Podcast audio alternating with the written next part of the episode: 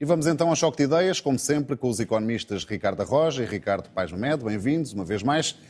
Começamos então pelos resultados da TAP. Ricardo Arroja, como é que se explica aos trabalhadores que têm de manter cortes nos salários de 20% este ano, depois da empresa obter lucros dois anos antes do previsto?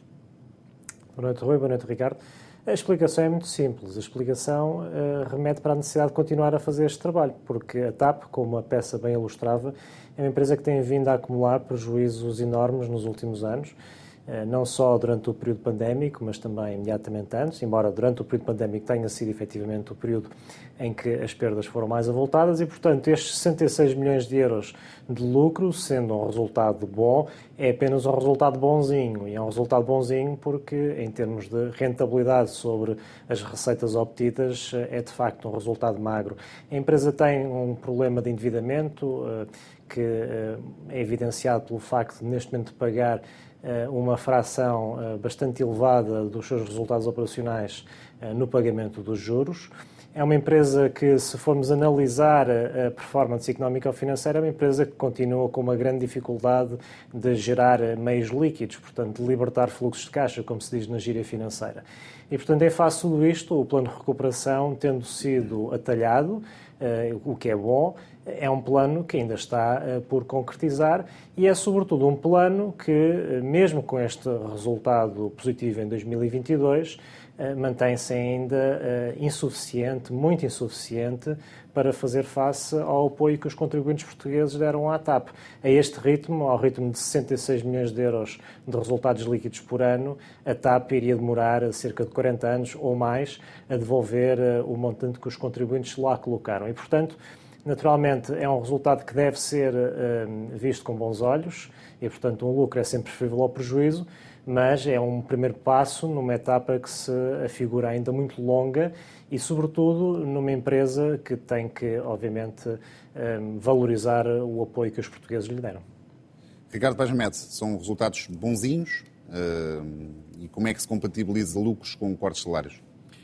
Não consigo ver como uh, resultados apenas bonzinhos, na medida em que a primeira TAP não tinha lucros desde 2017 e, portanto, não é desde 2020 ou 2021, é 2017. Uh, eh, e, em segundo lugar, para todos os efeitos, havia um plano de recuperação e esse plano de recuperação uh, previa, é um plano de reestruturação, previa lucros daqui a dois anos e foram antecipados e, portanto, nesse sentido, qualquer lucro seria um bom resultado estes lucros não são estratosféricos, mas são uh, lucros que colocam a situação da companhia uh, numa, numa, situação positiva, fundamentalmente positiva, e mais, que mostram que a TAP, enquanto empresa, não é propriamente aquele desastre financeiro que habitualmente se, se refere.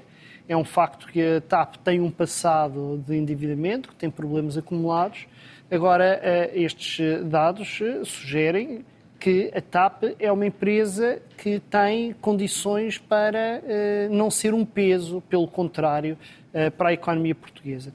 E vale a pena pensarmos que, se é verdade que houve aqui elementos, ventos favoráveis para a TAP que se reflete nestes resultados, como seja a dinamização da, da procura, do turismo internacional, um, ehm, o, o, que foi também a, a, a, o facto do, da Covid não ter tido o impacto no início do ano passado que se chegou a, temer que pudesse ter.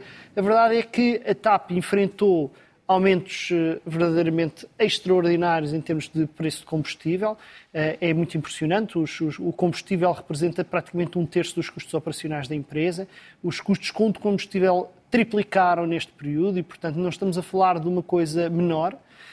Um, para além disso, houve um aumento muito grande do valor do dólar face ao euro uh, e a TAP é uma empresa que faz muita compra em dólares, nomeadamente o combustível compra em dólares e os leasings faz de, avião, de aviões também eh, paga em dólares. Portanto, um aumento da, da, taxa de câmbio para uma empresa como a TAP tende a ser um fator negativo. A maior parte das empresas beneficiam da desvalorização do euro, a maior parte das empresas exportadoras. No caso da TAP isso não acontece, eh, tende, tende a ser essencialmente prejudicada.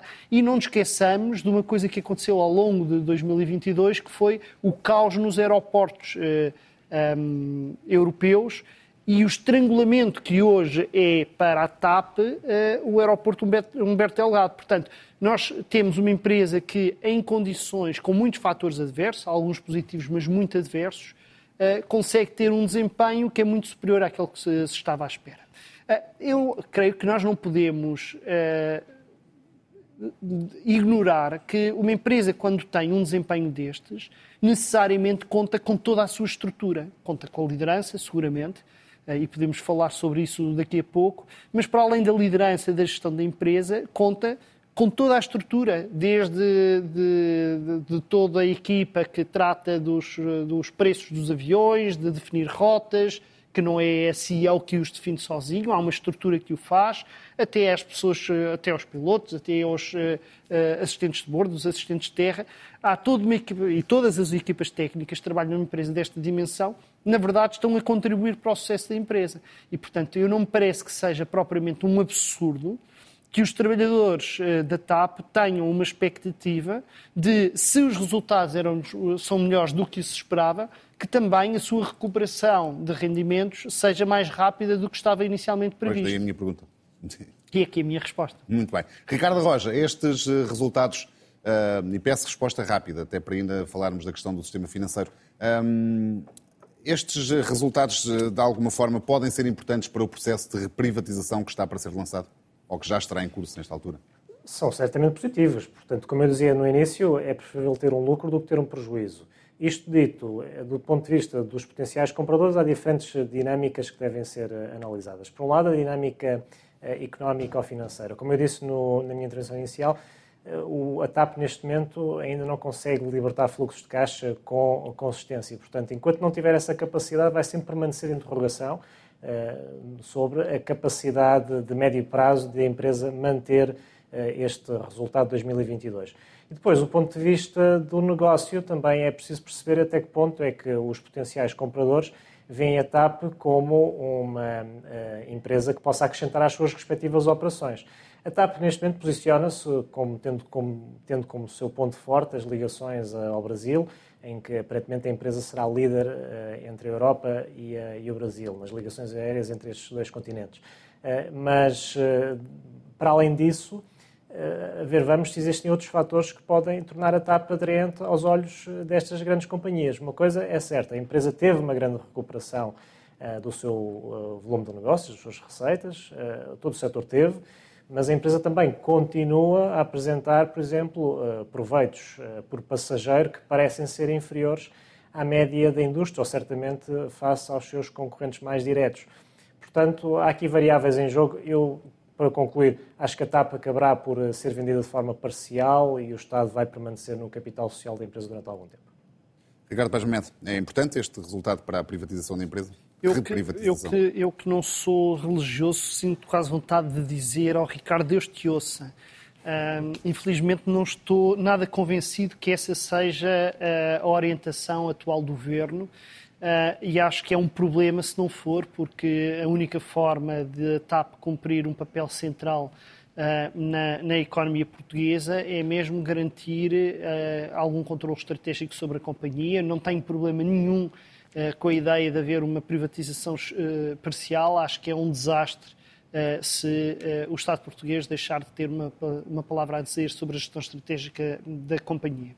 Eh, quero chamar a atenção para isto. Uma, a TAP, em larga medida, os bons resultados que teve devem-se um, a, uh, aos negócios, isto é, ao fluxo de passageiros uh, com o Brasil e os Estados Unidos. Muitos destes passageiros nem sequer tinham como destino Portugal. Uh, utilizaram a TAP como forma de chegar do Brasil à Europa e vice-versa. e há uma coisa que me parece clara, é que as grandes companhias aéreas da Europa independentemente de precisarem da TAP para complementar a sua oferta, há uma coisa que claramente não precisam. É que estas rotas tão relevantes possam vir a parar nas mãos de concorrentes. Portanto, um dos grandes incentivos que grandes empresas aéreas hoje têm para comprar a TAP é evitar que a concorrência fique com a TAP. Uh, e isso dá um poder negocial ao Estado português num processo desses e que eu espero que seja uh, devidamente utilizado. Uh, e também quero chamar a atenção para isto, que é... Ainda assim não será possível recuperar o dinheiro que lá foi injetado do Estado, imagino eu. Mas, quer dizer, aquilo que, se passou, não sei se estamos recordados, foi uma pandemia que paralisou a aviação mundial em todo o lado durante praticamente dois anos. Dizer, não estamos a falar propriamente de uma coisa que tenha uh, sido um acidente de percurso.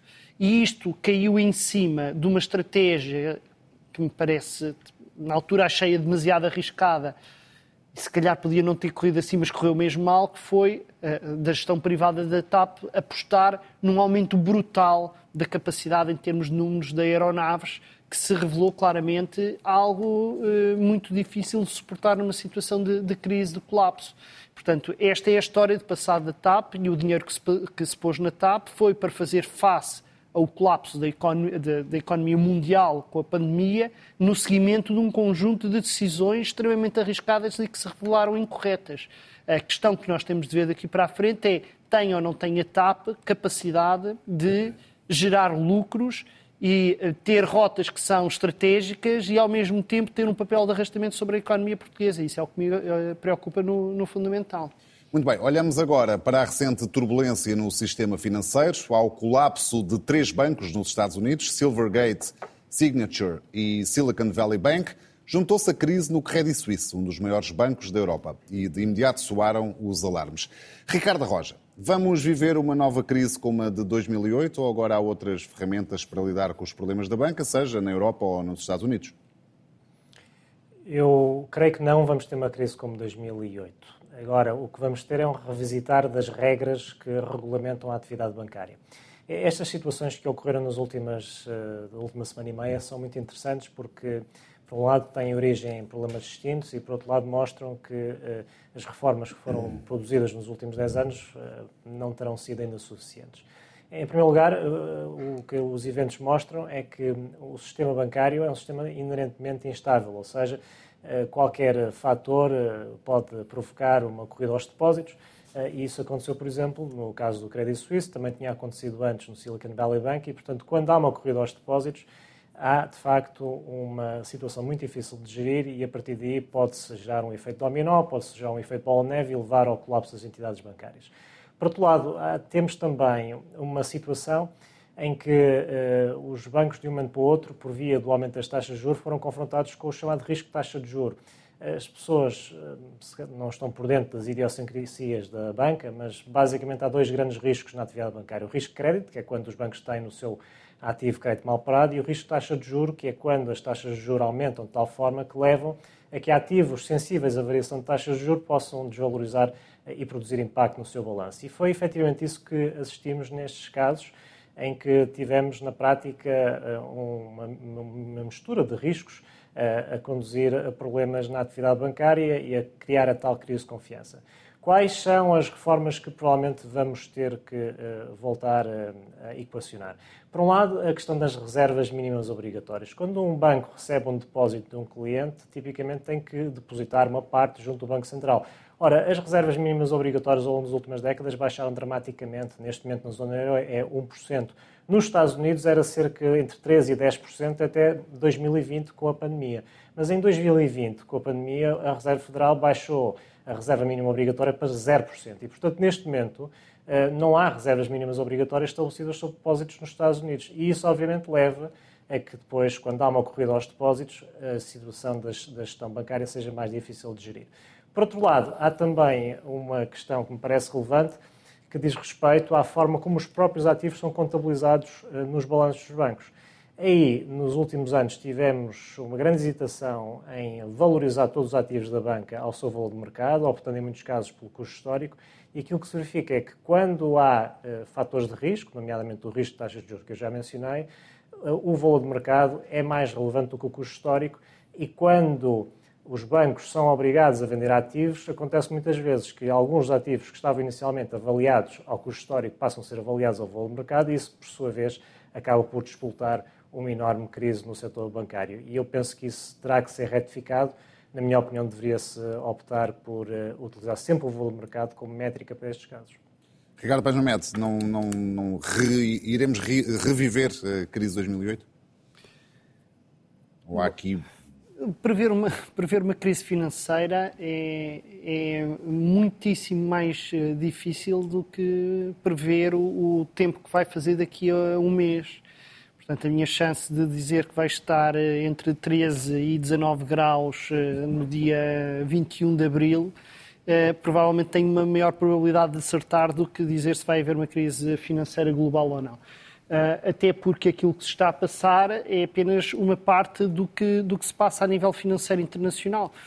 Um, ao longo dos últimos anos houve uma tendência para aumentar muito o endividamento público e privado, o que em parte é decorrente uh, de uma política de taxas de juros muito baixas, mas não foi só devido a taxas de juros muito baixas, foi, do meu ponto de vista, de uma política um, desequilibrada a nível global, em que se baixam as taxas de juro, mas basicamente não há nenhum estímulo a que aumente o investimento público, a que, se, a que recuperem os salários e, portanto, se, aumenta, se as taxas de juro caem, mas não há maior uh, procura a nível internacional, porque os salários estão estagnados, porque o investimento público, investi, investimento público está em mínimos históricos, o que está a acontecer é que há muito, pouco, eh, muito, eh, muito pouca atividade económica também privada. Porquê? Porque os privados tipicamente investem para vender. Se não há pessoas que compram, não investem. Portanto, se não investem em atividades produtivas, nas coisas que as pessoas compram, o que é que fazem com o dinheiro a rodos a que têm acesso? Especulam, apostam em ativos financeiros um, e uh, criam, criam-se bolhas uh, especulativas, começa a haver gente que começa a pedir dinheiro emprestado para investir em bolhas especulativas, o, os bitcoins desta vida são apenas um dos exemplos de como estas coisas funcionam. E depois, de repente, quando há um aumento da taxa de juro, há não só aquela tendência que o Ricardo referia há pouco para alguns tipos de ativos tendem a, tendem a baixar o seu preço, as obrigações tendem a baixar o preço quando aumentam as taxas de juro, uh, por razões que se calhar demora um bocadinho de tempo a, explicar, mas não Sim, seria não muito difícil. Uh, mas, em qualquer caso, o, que está a acontecer aqui é que, a certa altura, as pessoas contraíram créditos para comprar determinado tipo de ativos e o valor desses ativos começa a diminuir e, se por algum motivo necessitam de vender esses ativos, o preço que vão obter por esses ativos já vai ser mais baixo do que o dinheiro que pediram emprestado. Os próprios bancos estão a, estão a viver isso. Os próprios bancos tinham em carteira obrigações que, com o aumento das taxas de juro, começam a ter, eh, se precisam de vender aquelas obrigações que têm em carteira, já as vão vender a um preço muito mais baixo do que, eh, do que o, o preço a que compraram. Portanto, esta determinação louca que tem sido muito aplaudida dos bancos centrais em aumentar as taxas de juro até há poucas semanas, como se isso fosse alguma solução para combater a inflação, que dificilmente o é, também por razões já muito discutidas, nomeadamente o facto da inflação uh, não se dever a fatores de, do lado da procura, se dever fundamentalmente a fatores do lado da oferta. Em qualquer caso, para além de ser ineficaz, corre este risco de ter um efeito muito perverso, que é aumenta brutalmente os riscos financeiros. Rui pergunta-me, vamos assistir à mesma crise de 2008? Bom, há muita coisa que mudou. Aumentou uh, as obrigações de capital e de liquidez dos bancos, aumentou a transparência, aumentaram as regras de risco, fizeram-se testes de stress aos bancos, aumentou os mecanismos de supervisão, previsão, supostamente aumentaram os mecanismos também de fazer uh, cumprir as regras. Uma coisa que mudou de forma muito radical é a intervenção dos Estados. Os Estados e os bancos centrais revelaram-se muito mais prontos a intervir em caso, em caso de risco. Portanto, tudo indica que isto dificilmente vai ser a mesma coisa que houve há 15 anos, mas temos de ter presente que aquilo que se acumulou ao longo dos últimos 10 anos foi muito endividamento, muito espalhado pelo mundo inteiro, e o aumento das taxas de juros em economias muito endividadas é sempre mais notícias. Portanto, muitos fatores de instabilidade continuam presentes. Ainda há muita incerteza. Ricardo Roja, para terminar, e mesmo num minuto, uh, os bancos em Portugal estão sólidos ou há razões para preocupação no meio de toda esta turbulência que assistimos? Até o momento, a reação dos reguladores em Portugal e os eh, casos que têm vindo a ser reportados indicam que, para já, não há grande efeito de contágio em Portugal. Mas os bancos portugueses estão sujeitos exatamente às mesmas eh, tendências e dinâmicas que eu acabei de referir. Uma dessas tendências dinâmicas, e pegando nas palavras do Ricardo, é que ao longo dos últimos anos os bancos, em muitos casos, andaram a especular não com os bitcoins, que o Ricardo mencionava, que isso é uma coisa, um risco residual, mas sim com instrumentos de títulos de dívida pública. E, portanto, este problema do Silicon Valley Bank é um caso paradigmático. O problema do Silicon Valley Bank foi que constituiu uma carteira grande demais, não em títulos altamente especulativos, mas sim em títulos de altíssima qualidade de crédito, eh, nomeadamente obrigações do Tesouro norte-americanas. E, portanto, até nestas circunstâncias e em face dos riscos expostos, até um emitente de elevado uh, uh, crédito ou de elevado perfil de crédito pode revelar-se um grande risco para um balanço bancário. Em Portugal, Ricardo Paz Mamede, há algum especial receio com a situação dos bancos? Ou podemos, em geral, estar tranquilos? Nós não vivemos em economias fechadas e, portanto, eh, os, também os bancos portugueses estão hoje mais sólidos do que estavam, eh, mas nada garante que o nível de capitalização seja suficiente caso haja um grande cataclismo a nível internacional e, portanto, enquanto vivermos neste regime de, de finança altamente liberalizada e ainda pouco regulamentada, apesar de tudo, os riscos vão existir e a banca portuguesa não é exceção. Ricardo Pajamede, Ricardo Roja, mais uma vez, obrigado pela vossa presença. É tudo. Pode ver ou rever este programa em RTP Play, ouvir em podcast nas plataformas digitais. Nós voltamos na próxima terça-feira. Tenha até lá uma excelente semana.